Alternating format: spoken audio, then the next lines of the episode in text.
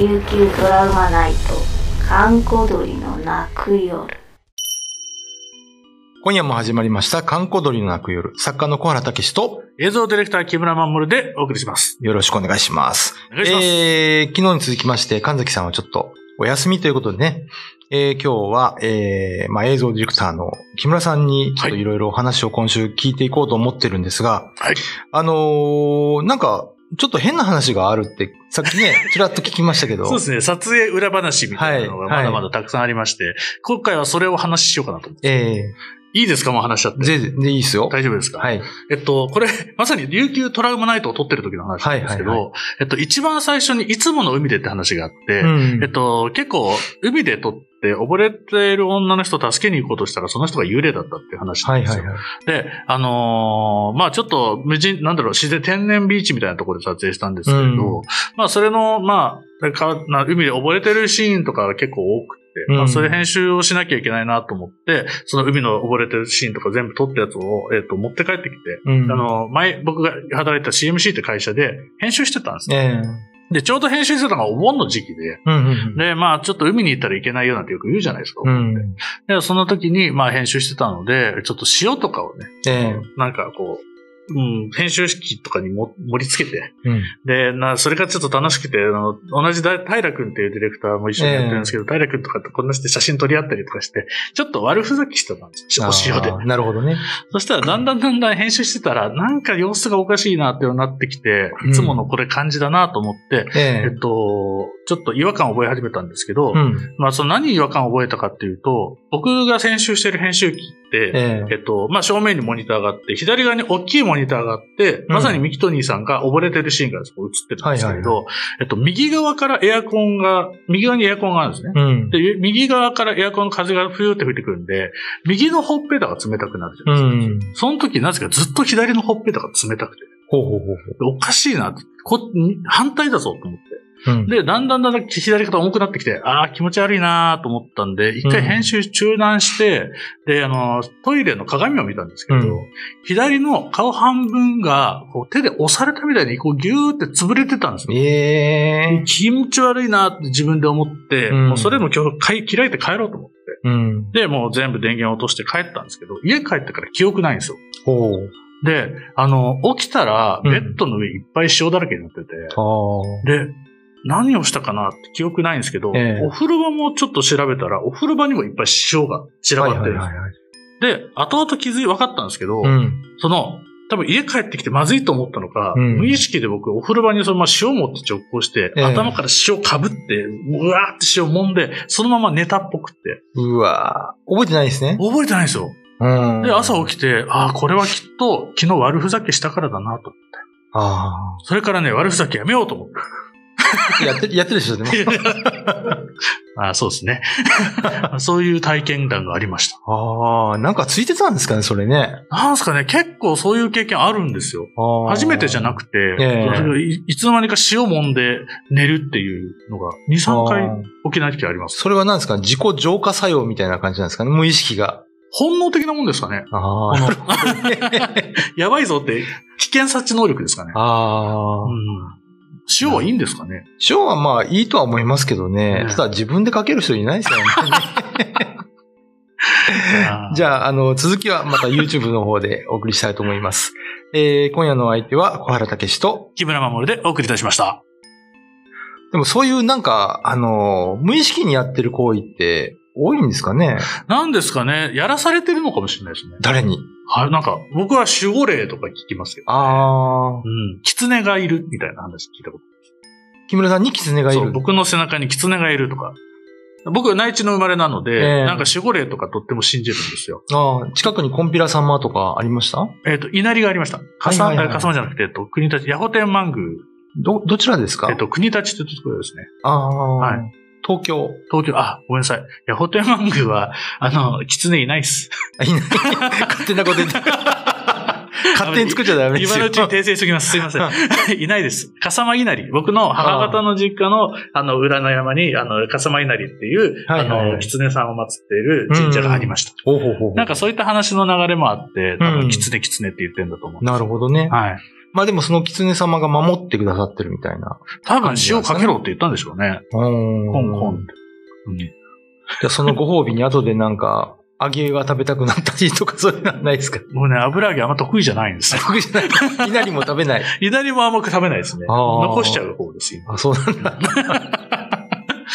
なんかそれはなんか、そう見える人に見てもらったってことですか？いや、もうなんだろう、そういう話を聞いて育ったので、ああ、周りの人から。周りの人から多分親とそんな話したのか、なんかどっかから入ってくるんですよ、こういう話してたら。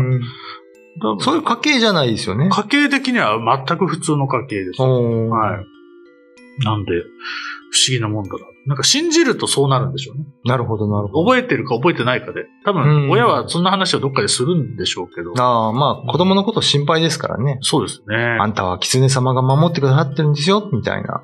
そう。それで、うち犬禁止だったんですよ。はいはいはいはい。犬を飼っちゃダメだよ。うんうん。なぜならお前には狐がついてるから。我が家は狐がついてるから、犬は飼っちゃダメ。なるほど、なるほど。飼いたいそ飼いたいって。その話聞いたことありますよ。そういうこと言ってる人。あ、本当ですか？うん。あの、本土で拝み屋さんって言って、はい霊媒師やってる人なんですけど、はい。やっぱその人の家では犬飼えないと。猫も飼えないと。あなぜなら狐様が家の中にいるので、そういう動物は入れないっていう話をね、あ。してまししたけどね。小原さん、不思議な交友関係をお持ちですよね。そう、こうこういう仕事してるとね、なんか、いろいろね、ユタさんとか霊能者さんとかね、そうそうそう。うんねあの、宇宙が詳しい人とかも知ってそうそう。中津川すばらくんとかね、以前大変お世話になりましたけど、一緒の番組ね、やりましたよね。昔あの、人気者って番組ではい一緒に UFO 追っかけましたよね。そうですね、氷島まで行きましたね。氷島が UFO だった説とか、そうそうそう、巨大な UFO。ねすごい UFO 呼びますみたいなね。うん。分厚い雲を見ては UFO だって言ってました。言ってましたね。はい。僕は信じてますよ。あはい。小原さん信じてました？あ。あのね、最後にね、心理写真撮れたんですよ、本当に。ああ。言ってましたね。うん、うんはいあれ拡大したら顔ですよ。後で見せますけどね。あ、そう、あ、でも、あ、見ました、見ました。そうう、ん顔だった。後で、あのーこれ、よかったら画像貼り付けてみてください。本当に顔の形してます。はい。ねあ、のー水平線、まあよ夜ですけど、うん。あのーまあ東大説とかいろいろあるんですけど、光が点滅してて、はい。結構高いとこだったんですよ。はい。で、向こう海だから灯台はまあないんですよ。うん。だから船の光とかね、思ったんですけど、それをカメラマンとうん照明さんが撮りに行って、はい。でそれを僕後ろから撮影したんですけど、そう。その一枚に なんか変な顔見たもやもやとしたのが映ってて、うん。まああれ今でも何かわからないですね。すごいですよね。このデジタルな時代でう、んうん。心霊写真みたいなの撮れるんだって。そうそう、iPhone ですね。iPhone で撮りましたうね。ん iPhone、心霊写真も撮れるんですよ。あのね、映りますよ。ああ。そういうもんですか？うん。なんかあの、アナログであのフィルムにペタって貼り付いて、うんなんか顔の形に見えるっていうのはまだ信じられるんですけど、デジタル、ルなのに幽霊映るのっていう。うん、デジタルと幽霊って相反するものじゃないですか。あのー、ちょっとね、視聴者には見せられませんけど、後で見せますよ。結構ね、あのー、映るんですよ。えインチキな方法を取らなくても。でも、あの、劇中で見見せてもらった中津川さんの UFO の写真が、はいい、。かにもなんだろう UFO じゃない感じがしたんですよ。あれね、なんか小さかったですね、ちょっとね。ちっちゃかったじゃないですか。